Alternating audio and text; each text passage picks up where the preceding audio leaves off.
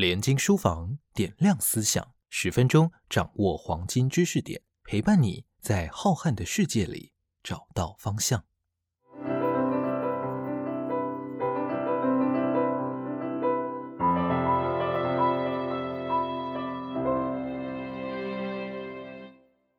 大家好，欢迎收听联经书房点亮思想。我是联经出版童书主编周燕彤，今天要来跟大家介绍一本有关这个世界绘本创作者他们背后创作的秘辛。这是一本非常我自己觉得非常厉害的书，它的书名叫做《神奇的三十二页》。那这本书呢，它其实里面收罗了非常多第一手资料，全部都是作者，等于是。环绕地球一圈去收集回来的，然后很费心，花了三年的时间所书写出来的关于这些名家的故事。今天非常的开心，我们直接就邀请了作者赖嘉玲老师亲自来跟大家分享他的呃这一趟旅程的观察跟他的历程。那我们现在欢迎赖嘉玲老师。大家好，我是赖嘉玲，非常的非常荣幸，呃，可以。再来谈这本书，对，因为这本书是二零二零年出版，但是呢，因为疫情呢。我想还有一些朋友，我们希望有更多朋友可以看到这本书，是因为这本书真的非常的珍贵，尤其在疫情 发生之后，我们就会体会到说，你要去走访这些人，呃，去过那么多的国家，有多么的辛苦，这样子。那时候就觉得说，哇，还好，还好有完成了，对，不然就真的悬在那里了。是是。刚开始有跟老师聊到这本书，其实第一篇写作的时候是二零一七年是开始写的嘛？哈，对对，然后他那时候不是为了要出版书，对。那我们想请老师谈一谈，就说您当时为什么会一开始的时候不是为了要做这样子的一本书？那是什么样的起心动念让你想把这些作品把它集结成书？大家知道，就是因为何华仁老师，嗯，对，因为呃。这么多年来，我访问过他非常多次，但是当时所策划的书就没能完成啊，因为何华仁老师他的速度太快了。我每次去访问他的时候，希望我可以更新我的资料，我就发现糟糕，我写的呢远远不及他又做的。直到老师他呃那时候被诊断出脑部的病变的时候，所以我就想说，天哪，我真的就。真的就是好像我欠他一件事情，你知道，我一直挂在心里，我就说啊，我当时要访问他，然后写的文章一直都没有写好。对，要写这么访问这么多次的人，或者是说很尊敬的人，或者是说又认识很久的，算是长辈嘛啊，我觉得这样子这样子的出发点真的很难写。就是我观察他，又像朋友哈，又像亲人，然后又像师长，所以。所以整个的过程，再加上当时又手术后了，所以整个的过程，但希望大家可以拿到这本书，再把这篇重读一次。因为他十二月的时候过世了，然后我听说他的朋友告诉我说，他最后就把这本书就放在他床头，然后反复的看了几次。他他很应该是他他觉得他满意了，我这样写写下来啊。那我当时写这本书的时候，我希望当我们台湾有这么棒的创作家，他如何去让他跟国际的创作家平起平坐？嗯，对，因为我们如果不写出来，国际没有办法去发现说，哇，台湾有这么棒的创作者。因为木刻版画的绘本，在现在全世界，我们都用一只手，我们保守一点说，两只手都算得出来，而且。呃，一位作家他可能要，人家可能三年出一本绘本，然后一位木刻版画的创作者，他可能一生才出个三本绘本。所以，我们全世界去搜罗这些木刻版画的绘本的时候，都可以感受到这所有的过程的不容易。对，那所以那时候我就心里想说，哇，那既然。既然这样，这件事情要赶快赶快进行，所以才呃渐渐的，就是 我说，在一个 二零一八年那一年的那个过年的时候，就拿了一张纸出来说，那全世界一个国家选一位创作家的时候，那我们要把什么人可以和何老师放在一起？嗯，对，那所以我就开始呃，有的是我认识的，有的是我不认识的。当然，还有一些呃其他的创作者，我们没有办法去去研究他吧，或者是因为有些人的创作。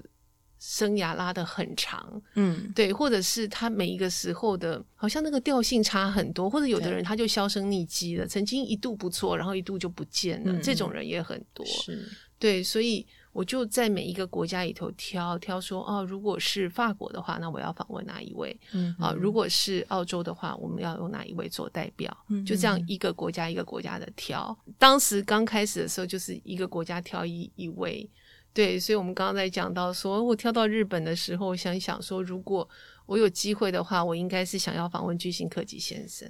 是，但是那张 单子写了之后，两个月之后，在波隆纳书展看到他本人，因为在那个大会的那个 program 里头，我们都没有看到他的活动。嗯，但是他有一个用他的出版社做的一个，就是一个小角落，就是 One Stroke 啊。他的那个呃，其中的一个摊位，就跟那个印度的那个 Tala Books 哦，对他们就他们就合租，好像有四个来自。不同地方的，他们调性很对，对，就是很精致的呃出版社，然后放在一起，嗯，真的就是一一张桌子而已。然后我就看到他就在我眼前，你知道那种 那种感觉，就是说天哪，我我那张纸上，我那张纸上其实不用带出来了，就是那张纸上的名单就是在我心里，嗯，对，所以我就呃去和巨星先生打招呼，他很谦虚，非常的谦虚，后来就和他继续保持。次联络，他说：“他说他有个展览在东京，如果呃我要去访问他的话，可以趁展期的时候去。”嗯嗯但是后来又去一次，竟然又遇到他，所以 对我又跑去那个 gallery 啊，那就也遇到他，所以非常的凑巧。嗯嗯。所以其实老师先列了一个许愿清单，这样子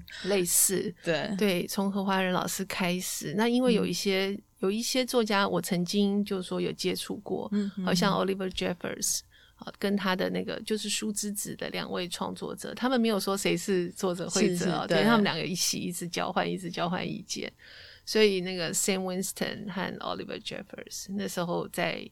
一位是在伦敦访问的，一位是我追到西雅图，再追到纽约去访问到他。因为我想说，我一趟路了，万一在纽约出了状况的话，怎么补都补不回来。嗯，所以至少西雅图是我熟悉的地方，嗯所以我就先在西雅图堵他。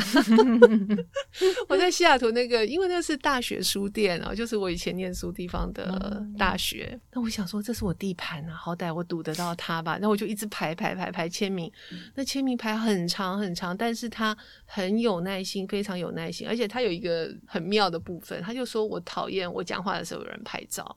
哦，所以呢，他说，因为讲话的时候拍照，拍出来照片都不好看，是是，对对，都是 对。然后他就说，来，我先让你们拍照，他就先摆了很多 pose。他说，你们拍好了吗？好，拍好了，把照片收起来。所以呢，我听他讲话的时候，我都不敢拍照，就是因为其他的有些呃 book tour 或者是新书发表会，其实我们大家都可以很自在的拍照，所以他的照片其实也不多。这些创作者就是有机会去接触到，真的是一件。很幸运的事情是是是是，因为其实就算就算我这样子呃，先在西雅图遇到他，然后我还跟他说我有 email 到他的呃信箱，就说试试看有没有办法在纽约可以再去访问他，或者是到他的工作室。可是他就说啊，他说我没有看到 email，我回去再看一下，因为他在不 tour，所以他不会去开那些东西。但是因为他有很多助理。对他助理看到那个就把我丢掉了，应该就是这样子嘛。助理看到说啊，这是谁啊？把他丢掉了，这样对。那所以我就在西雅图提醒他一次，然后再到呃纽约去访问他的时候，我多预留了一天，就说他先是那个在书店里头呢，就根本挤不进去。果然还好，我现在西雅图等到，在纽约的书店里头，在 Brooklyn 有个书店，然后就是根本挤不进去，然后就只听到声音，然后那个人也看不到。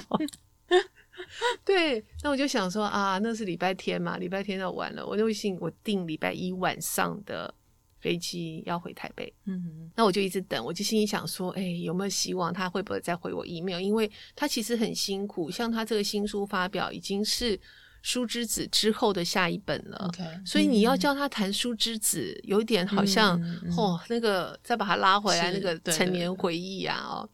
但是他一趟那个巡回已经两个月，他都没有回家，所以他超想他的小孩。的，对他超想他的小孩，因为他那个巡回哦，从从英国到美国，然后美国西岸、东岸这样一直到每个城市，就是只要那个独立书店就要进去讲。所以他已经绕一圈回来了，所以他非常想他小孩。对，那我就心里想说，这样实在也很过分。就说虽然我远道而来，可是没有理由说要人家说一定要让我可以去访问。对，虽然已经经过经过出版社联系，经过 Sam Winston 又在联系，然后我又在又在西雅图又跟他接触过，但是我觉得还是。这些事情还是我觉得还是国际礼仪吧，哈，因为尤其是我们代表台湾，还是客气一点嘛，为以后的人总要铺个路吧，不要人家说他台湾来的。好像对不对？好像很没水准或怎么样？我觉得我我很怕这件事情。我就说，呃，像出门的时候准备礼物，譬如约时间，这些事情都很重要。自己的服装仪容，对不对？自己准备的功课。所以老师真的是花了很多的。是我已经 check out 了，我已经 check out 了，然后我就在看我的 email。对，我在看我的 email 的时候，他的助理发讯息来了，你下午三点可以来我们工作室。还好我的飞机是半夜的耶，嗯所以我就赶快又去那个旅馆的那个，我本来把寄放行李，我就进去旅馆把我行李再拖出来，把照相机什么都拿出来。对，然后就就我收到 email 的时候已经一点了，嗯，对，所以我就赶快再准备，再从再从纽约，然后再再坐车去布鲁克林，这样哇。所以这是一个很不容易的采访。所以老师，就是你在这里面，其实你总共收录了十八个创作者嘛？那这十八位创作者，其实我觉得他们谈的内容其实都蛮有意思的。比如说有几个作者，他们就会去提到儿童跟他们的。创作之间的关系，有几个创作者，他们都刚好有小孩，对对，或者是他们一开始就是跟邻居的小孩，是对，就是有一些互动。那其实绘本最大的读者，虽然说大人也可以读绘本啦，是，但其实这些绘本一开始的创作，其实都是为了儿童这样子。那老师你怎么看？就是说，对于一个创作者，他们自己跟读者之间，或者是跟儿童之间的关系，应该是什么？我想，因为如果创作者他心里想的是儿童，其实都是心里有话要说，嗯哼，对不对？我们要把怎么样更好的世界留给我们的下一代，然后想要跟这些孩子有对话。说实在，一定是有教育意义的，但是如何去安插，就是好像把它包装起来，让孩子觉得说，哦，这样的话，就像我们跟孩子在讲话，这样子讲话，他比较容易接受。对，或者是说，你如果硬是要骂他，他一定跟你谈的很高。对对，那他可能是说，呃，我们跟他用一种商量的，或者是用一种请问他的方式。所以，我想这些创作者他们在安排，譬如说，你看看所有的英文绘本，我我可以看得到，就是说，所有的所有的绘本里面，他们的语气其实都是。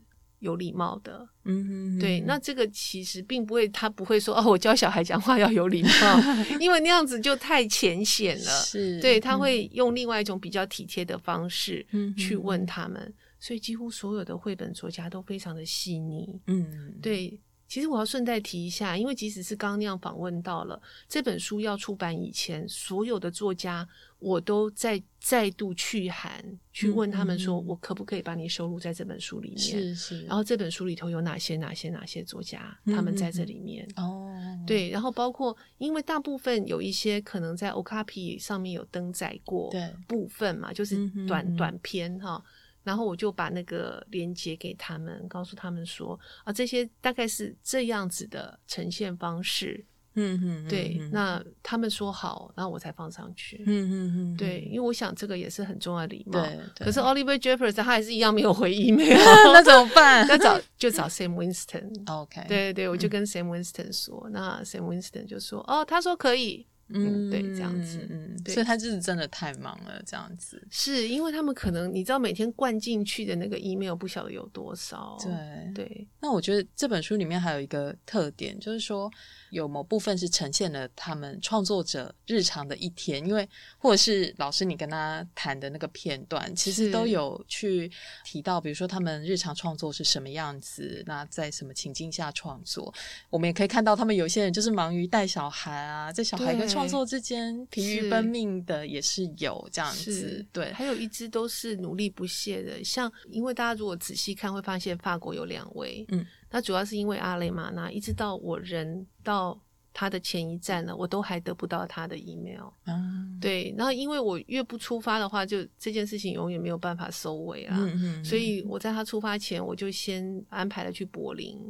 啊，就是那个 take control 啊，对，先去柏林。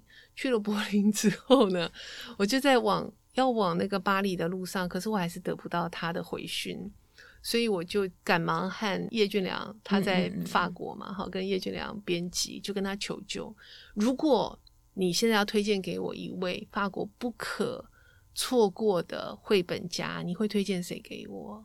嗯嗯，所以他推荐了莎拉给我哦，那是我第一次读了莎拉的书，所以我就开始沿路一直读，一直在网络上找资料，一直读莎拉的书。我发现有点重哎啊，发现有点重，然后再加上法文我又不懂，我就有点重，我就说哇，你让我很紧张哈。但是我们真的，我们就直接去拜访他，他又帮我约好，他说哦，他很热情，马上就回应说呃，欢迎你们来。他住在。呃，西南法的海边，所以呢，还要看好那个车子。早上八点钟从巴黎出发，到十二点才到哦，要足足坐四个钟头。对，所以这种采访工作真的是很吃重，也很吃体力。哦，对，好惊喜哦，对不对？然后就觉得说回来好像说。哇，这好像又另外一个世界，好像我今天去了哪里啊？比去迪士尼还要梦幻。就是说哇，我今天怎么去了这个地方，然后遇到这些人，是对，然后他们叶先生当我的翻译，然后他出版社的合伙人也在，还有和莎拉。那莎拉他是用那个纸，对对，他是用纸雕的，对丝的，对。他的书其实真的非常的，他的深度很深。但是他的做法又很灵巧，是对他他蛮令人惊艳的。就是例如说，他用苏东坡是苏东坡吗？对，那是有一个好农诗，对，是就是做做成了一个绘本。你很难想象说，哎，一个法国的创作者居然用了苏东坡的。对，然后他说那个农法和他们那个南法的农法很像。想到说，你说创作者他的国籍啊，或者是说他真的在什么地方，好像显得并不重要了。所以刚开始也许想说啊，一个国家有一个代表，可是我觉得那就是有点画地自限。是，一旦我开始访问，一开始做这些工作的时候，我就发现说，但是最后我全部都做完了之后啊。我才发现我自己有一些偏好，然后可能会偏好色彩啊，某一些色彩运用某一些色彩的，会比较有设计性的，对对，或比较有设计感的人，或是刚好他们都喜欢那个布鲁诺姆纳里，也有很多人喜欢那个汤米温温格尔，哦，他们也会喜欢汤米温格尔，对对，所以我想好像有一些共通的，哈，就也许是说我们比较容易沟通的。的原因吧。嗯嗯嗯。那最后，我想请教老师一个比较专业的问题，就是说，在这本书里面，其实很多创作者他们其实都会提到他们跟他的编辑之间的关系。那老师其实也请过那个美国一个很厉害的编辑，就是 Neil Border 来过台湾。我觉得就是在台湾做绘本的话，其实编辑也好，或创作者也好，就是这两者的互动到底。到底是怎么样？你在他们的身上，你看到了大概怎么样的工作模式，是促使他们可以有办法去做出这么棒的作品的因素？他们的编辑很大，就整个这个出版的工业上来说，编辑是一位很重要的人，而且很妙的，他们的编辑都不会出现在书上，除了几位像 Neil Porter，他当然已经有他的 Neil Porter Books 啊，是。但是，呃，一般的编辑的名字都没有出现，好，不像台湾的，我们的版权页上面都有编辑，好一副编辑要负责的样子，这样对。那他们的编辑，嗯，我听说了，我听说他们的编辑很爱问一句话，说你画这图什么意思？就是即使一根羽毛，哈，一朵花，他都会问他说啊，这这在这里是什么意思？有些已经经过这样子的，好像算培养起来的比较成熟的创作者，所以他就很习惯了。他很习惯在他的图里头，在画的时候，他不会不会乱加东西。他加的图像有他图像的意义，可能要让创作者觉得说，知道说这件事情是一定要一定事情会改变的，是就是说编辑一定有权改创作者的作品。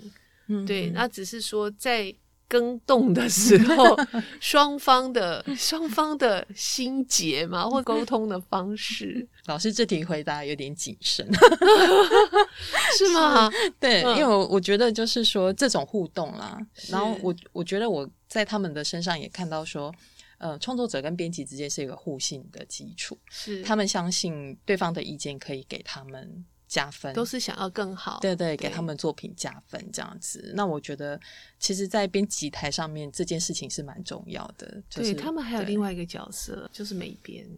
嗯嗯，是。对，我觉得他们的美编的分量比在台湾要重，但是有多重，我不是那么清楚，因为每家或者每一个人一定是不一样的。嗯嗯嗯。对，但是他们还有一个美编的意见。是，所以说他们整个图画书的创作基本上。也可以说是一个集体的概念，就是集体的努力下去做出来其实我说我刚刚说那个工业，对对对对，他就是说这个 industry 哈，这是一个团队的，整个团队在做。那其实这本书里面真的有很多，我觉得仔细去阅读的话，不管你是什么样子的身份，就是这十八位作者，其实目前在世界上都是非常受到瞩目的创作者，得奖很多，作品品质保证这样子。那想要入门图画书的人，我觉得这个是一个很好的入门砖。就是说，你也可以在里面从这里面再去找这些作品的，是啊，对这些作者他们的作品来看，对，那你一定会对图画书有更多的了解跟认识。像我今年给自己的功课，就是再重新做那个作者研究。每一位作者他都有他自己的，算他的时序嘛，啊，是，就说他可能创作十年，或者是二十年，或者是三十年。其实我们真的还看到有四十年的，对对，所以他。一段一段的路走过来，都是一步一脚印。那如果给创作者看的话，就是说它里面有很多他们创作的态度。跟他们就是在面对作品的一些心态，对我觉得蛮值得借鉴的。然后一般人、一般的读者，我觉得更好看诶，真的，它就是一个很有趣的故 事啊！你会想说，哇，这些人的生活态度，对，我觉得艺术家的生活态度真的是让我们所有人都可以受用。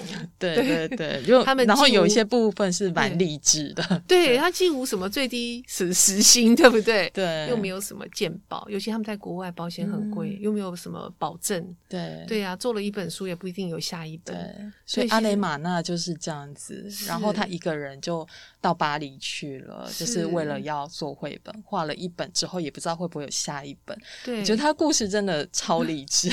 对他到现在还是这样的心情，然后全世界都看他是。就是看他一个对那个 star super star，可是可是他的本人超纤细的，对。但像阿雷玛妈，因为她实在很漂亮，对，所以所有登出来的照片呢，因为她被拍照之前就会很谨慎，所以所有登出来的照片我都先征求她的同意。对，所以这本书真的，因为我们今天时间的关系，其实还有很多。值得聊的内容，当然就是我们不要聊太多，让读者自己去看。就是希望读者们就是可以去有机会可以去找这本书来看。我觉得一方面是很珍贵，因为能够实际上去采访到这些一手资料，然后把它集结在这样子的一本书里面，这是非常不容易的事情。我还可以再提一点点前面那个跟文跟图的介绍，所以会希望大家会有进去。就是你把后面看了再去看前面也 OK，或者是可能。大家看了很多绘本之后，再去看看，就说图到底是怎么关系，文到底是什么样的关系？因为写到这本书的时候，这本书是我的第八本书嘛，哦，出了这本书的时候呢，我就心里想说，这个其实不是去解构绘本，或者是去分析它，而是是我的观察。嗯，所以我就会想说，有些绘本是有故事的，有的绘本是没有故事的。然后有故事的时候，它是怎么样去发展它的故事？嗯，其实。有很多现在很多绘本，因为就是可能知识类的，它其实不需要什么故事，是对。但是如果真的要写故事，把故事写好的话，其实它有一些可以观察出来的走向啊，或者是什么方法，也许可以大家参考。今天就非常的谢谢老师这非常精彩的分享，那谢谢大家收听连经书房点亮思想，我们下次再会。